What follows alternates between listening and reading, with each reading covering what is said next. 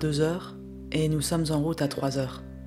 Le vent dans la nuit a séché la couche supérieure de la terre et nous pouvons à peu près rouler sans nous embourber.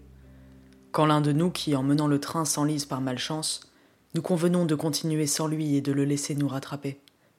Ainsi, nous progressons plus rapidement. Je roule en tête lorsque je m'enfonce dans une flaque de boue que je n'avais pas décelée. La boue est sèche au-dessus et ne reflète pas la lumière de nos lampes, mais lorsqu'on passe dans la petite dépression où elle se loge, on y reste coincé.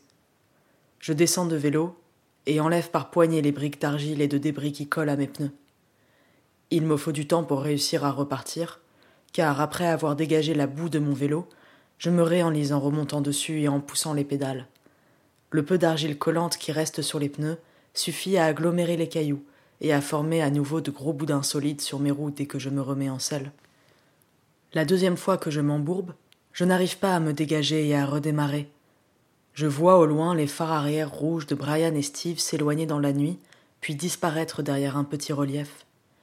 Une lourde détresse et une peur d'enfant me prennent soudainement, et des sanglots me viennent. Notre infortune semblait moins lourde à supporter lorsque nous étions à plusieurs, et ma solitude soudaine me renvoie à ce que je suis seul dans la steppe, enlisé dans la boue, sans l'envie de continuer ni de retourner en arrière.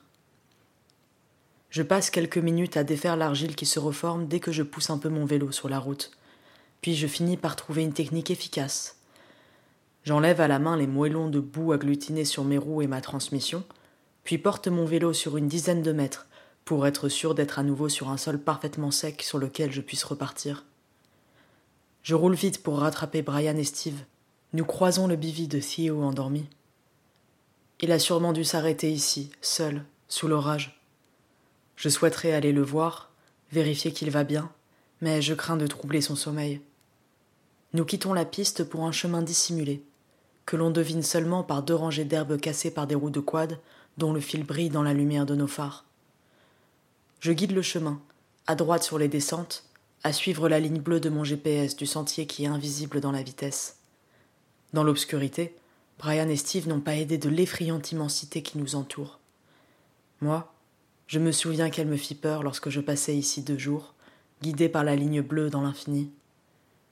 La présence d'une route physique rassure, on en sait une destination, et j'avais été prise d'effroi à couper dans la steppe vers un horizon sans but. Le sol devient progressivement de la caillasse sédimentaire, plus sèche et blanche, et nous cessons de nous enliser régulièrement. L'aube pointe, et le paysage apparaît.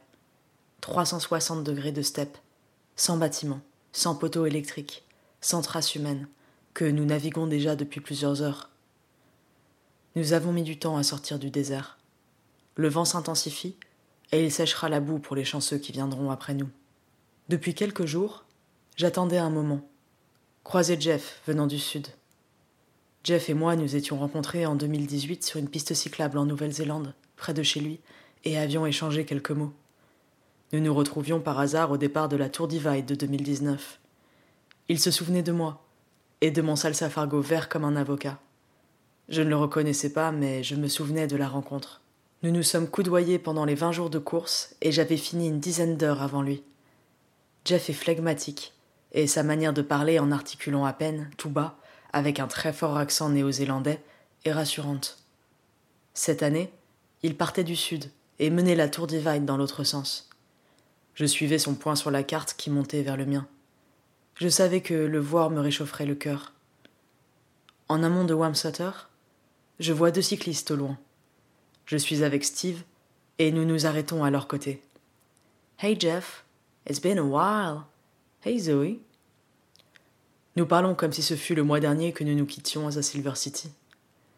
Je suis en secret si heureuse de le voir. Je crois que lui aussi. Jeff nous donne des informations sur ce qui nous attend au sud. Je lui demande si Brushman Lodge, réputé fermé, a de l'eau et du ravitaillement.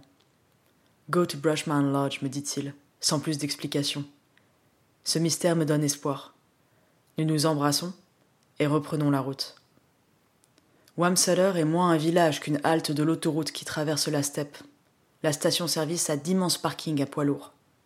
Haut sur un mât, le Loves, entouré d'un cœur, logo de la chaîne de station-service, domine la ville. Ces néons triomphants sont un élément d'Americana qui m'est familier et porteur de souvenirs. J'y prends mon temps. Je regarde Track Leaders. Anna n'est plus qu'à 80 miles de moi. Mon arrêt sitôt à Pinedale, ainsi que l'orage du bassin, m'ont ralenti. Je devrais, pour bien faire, reprendre un peu d'avance afin de sécuriser ma place de première féminine. Cela m'apparaît davantage être une tâche ingrate à effectuer qu'un véritable défi. Je souhaite entendre la voix de Chloé. Je l'appelle en mangeant des fruits et en buvant un café, assise sur le trottoir de la station-service. Cela me fait du bien. Je prends des provisions et je repars avant les autres. Je poursuis vers le sud. Dans la plaine, je vois des gros nuages d'après-midi m'approcher par la droite. Ils portent des orages, et je compte les secondes entre les éclairs et le tonnerre. Quand ils sont à moins de 500 mètres, je m'arrête, en boule avec les mains sur la tête dans l'abri du fossé pour les laisser passer. Le vent devient fou. Il y a d'immenses bourrasques, mais à mon avantage. Je file dans la plaine avec le vent dans le dos. Je ne peux même plus pédaler, tant je vais vite dans les sorcelleries orageuses qui se dissipent parfois après quelques minutes seulement, avant de recommencer brusquement.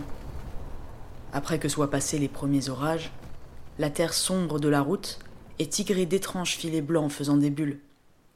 J'éclabousse ces flaques de boue mêlées de blanc sur mon passage. Mes jambes se mettent à me brûler. Je passe ma main sur la peau nue de mes mollets, et mes paumes brûlent à leur tour. Je comprends. La boue est mêlée de produits corrosifs. Les routes ont été recouvertes de chlorure de magnésium. Tout mon vélo et mes jambes en sont plâtrées. L'embouchure de mes bidons, bas sur ma fourche, est contaminée. Je m'arrête dans le bas-côté, ôte mes chaussures et mes chaussettes, puis je frotte mes jambes avec de la terre sèche pour en aspirer le mal, et je les lave à l'eau de mes bidons. J'essore mes chaussettes.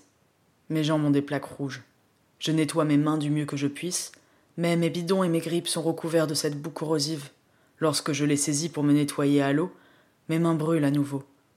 Pourquoi? Pourquoi, après tout ce que j'ai subi d'infortune de la nature, chaque jour, sans raison ni but, pourquoi un acte si violent, si gratuit Le camion qui déverse le produit passe devant moi, puis repasse dans l'autre sens, tandis que je me nettoie, comme s'il eût voulu me narguer. Je suis là, les bras ballants, pieds nus dans la terre, à le regarder repasser. Je me rhabille, quitte la section polluée, et après un carrefour, je cesse de pédaler. J'attends de décélérer jusqu'à en perdre l'équilibre, descends et pose mon vélo, et je m'assois plus loin sur le côté de la route, au bas d'un tumulus, le visage serré entre mes genoux. Je me mets à pleurer. Je pleure toutes les larmes que je retenais depuis plusieurs jours. Je pleure de tout ce qui m'est arrivé et qui m'arrivera. Jusqu'à maintenant, j'avais persévéré, roulé dans l'espoir de jours meilleurs, mais je suis brisé. Les prochains jours auront un soleil et une météo enfin favorables, mais quelle envie me reste-t-il après tout cela? Cette course n'est pas difficile de défis et de sentiers périlleux, mais d'événements nuls, de vents incessants et de boue putride. J'abandonnerai volontiers ici, mais la ville la plus proche est Bags, dont le nom me semble vilain.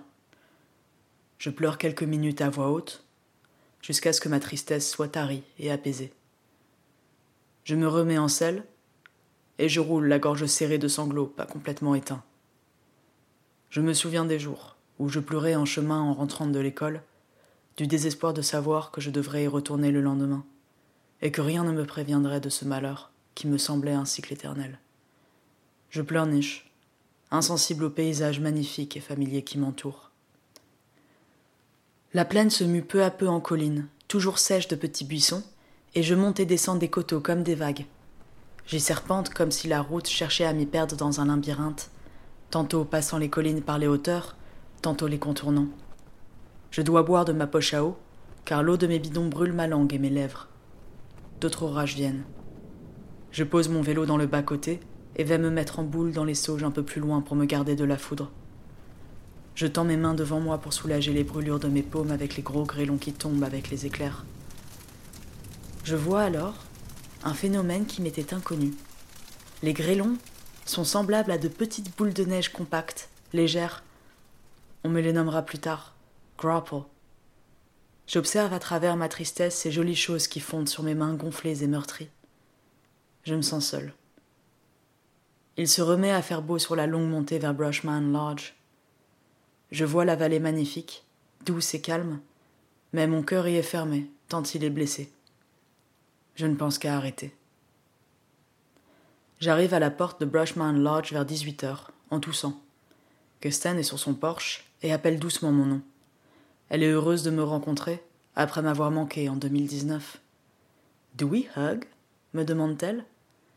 Actually, I need one, je lui réponds.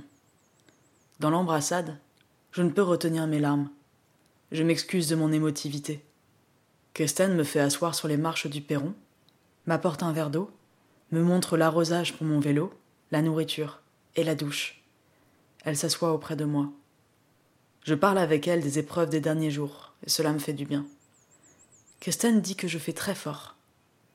Tout le monde me dit ça depuis que j'ai pris la tête des féminines, et cela ne m'apporte ni joie ni réconfort, mais seulement un fardeau que je me sens obligée de porter jusqu'à Antelope Wells. Mais elle me dit également que tout ira bien, et que j'irai bien. Et je me rends compte combien j'avais besoin d'être ainsi confortée et rassurée comme un enfant. Tout ira bien. Peu importe la course, j'ai très bien roulé, et tout ira bien à la fin, où qu'elle se trouve. Dans les vapeurs de tristesse qui lèvent peu à peu leur voile, je sens les pointes de mes ischions toucher le bois des marches. Ce détail me ramène à la réalité physique des choses qui m'entourent. Mes os sont à fleur de peau. J'ai dû perdre plusieurs kilos. Je me lève, nettoie mon vélo et me douche. Je prends mon temps. Kirsten m'apporte une bassine de vêtements propres. Je porte un bas de pyjama à carreaux, trop grand pour moi, et un pull trop grand aussi, tout doux d'être élimé.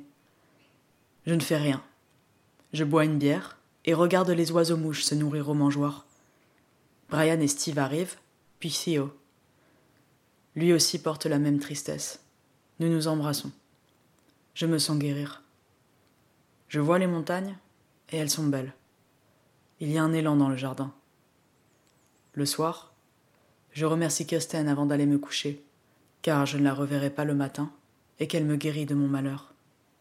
Je dors dans ma propre chambre, parfaitement bien.